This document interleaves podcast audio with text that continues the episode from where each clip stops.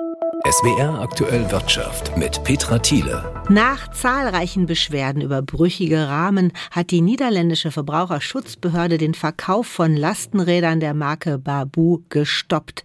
Das niederländische Unternehmen ist Marktführer für Lastenräder in Europa. Sie sind auch in Deutschland sehr beliebt, gelten als relativ preisgünstig. Auf der Homepage des Herstellers lächeln Kleinkinder und Hunde aus den Holzkisten.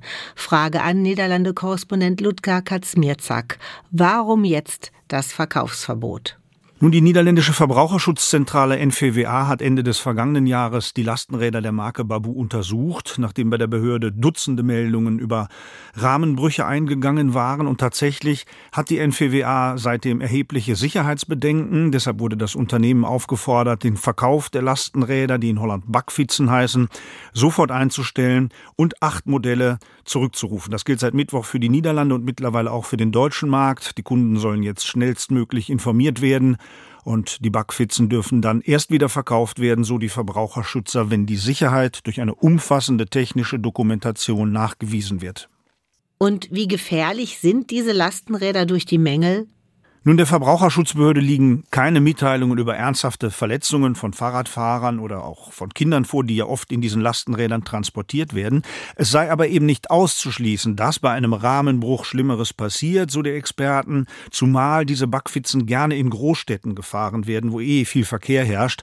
Und ein Sprecher der NVWA hat gesagt, Babu habe die Sicherheit von Erwachsenen und Kindern aufs Spiel gesetzt. Wusste man im Unternehmen von den Sicherheitsmängeln? Ein Rechercheteam der niederländischen RTL-Nachrichten hat mit ehemaligen und auch jetzigen Mitarbeitern von Babu gesprochen. Demnach waren dem Hersteller die Mängel wohl bekannt. Es soll hunderte Kundenbeschwerden gegeben haben, die das Unternehmen aber nicht an die Verbraucherschutzbehörde weitergeleitet hat.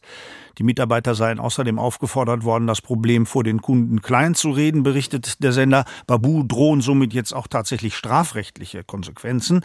Äh, Babu gehört übrigens zur niederländischen Axel-Gruppe, die auch Marken wie Batavus, Sparta und Vinora vertreibt.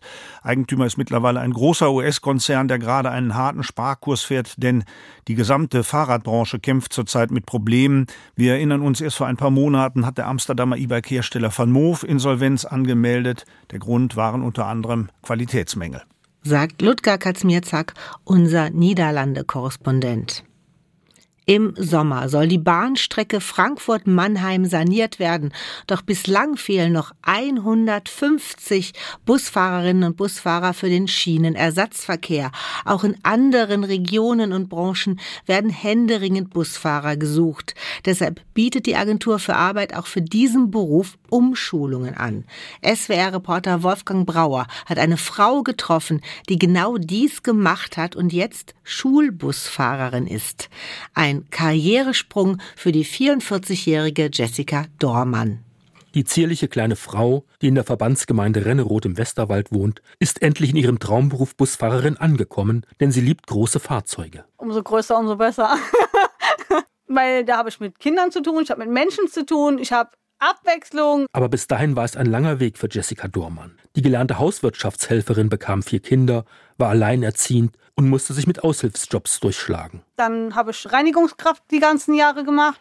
Dann habe ich zwischendurch, während ich Reinigungskraft gemacht habe, auch noch in der Pizzeria gearbeitet, habe da noch ausgefahren. Ich habe eigentlich alles gemacht, was da angelegen hat. Trotzdem hat der Lohn für sie und ihre vier Kinder nicht gereicht. Sie musste zum Jobcenter, um aufzustocken. Von dort erhoffte sie sich nicht nur Geld, sondern auch eine neue Jobperspektive. Ich habe ja immer wieder gebohrt und immer wieder gesagt, hier, also jedem bezahlt ihr alles, habe ich gesagt. Warum kann ich den Führerschein nicht machen? Die haben immer nur Nein gesagt, die ganzen Jahre, immer nur nö, nö, nö.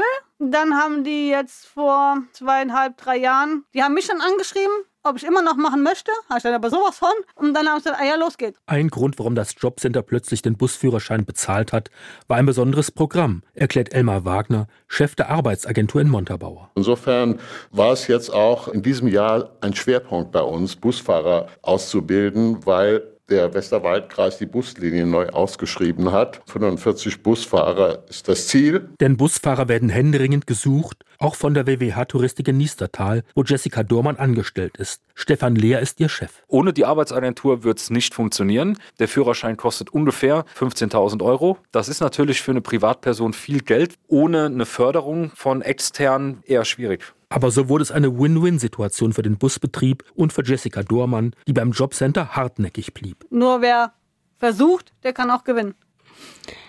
Ja, mit dem DSA, dem Digital Services Act, soll es im Internet fairer und freundlicher zugehen.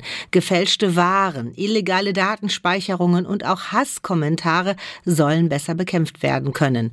Schon seit Monaten müssen große Plattformen wie Amazon, Google oder Meta mit Facebook und Instagram erste Regeln des EU-Gesetzes umsetzen, nun wird der DSA auch auf kleinere Online-Dienste ausgeweitet, die im EU-Binnenmarkt Waren, Dienstleistungen oder Inhalte vermitteln. Praktisch bedeutet das, mit dem DSA soll effektiver gegen illegale Inhalte, Hassrede, Desinformation, aber auch gefälschte Produkte vorgegangen werden. Sensible Daten wie Religionszugehörigkeit, sexuelle Orientierung oder politische Einstellung sollen nicht mehr für gezielte Werbung genutzt werden. Auch soll es leichter werden, illegale Inhalte zu melden über klare Verfahren und Anlaufstellen. Plattformen müssen illegale Inhalte rasch runternehmen, sobald sie davon Kenntnis erlangen. Ganz grundsätzlich gilt, je größer der Online-Dienst, desto mehr Vorgaben muss er erfüllen und sorgfältiger sein. So müssen Google und Co. jährlich über die Risiken berichten, die von ihren Plattformen ausgehen, was sie dagegen tun, dass illegale Waren, Hassrede oder Desinformation über sie verbreitet werden können. Desinformation zu bekämpfen wird für die Europäische Union insbesondere in diesem Jahr wichtig, da im Juni die Europawahlen anstehen. Es gibt immer welche, die unsere Offenheit ausnutzen wollen. Immer wieder wird es Versuche geben, uns aus der Bahn zu werfen, etwa mit Des- und Falschinformationen for example with disinformation and misinformation. Warnte Kommissionspräsidentin von der Leyen dieses Jahr beim Weltwirtschaftsforum.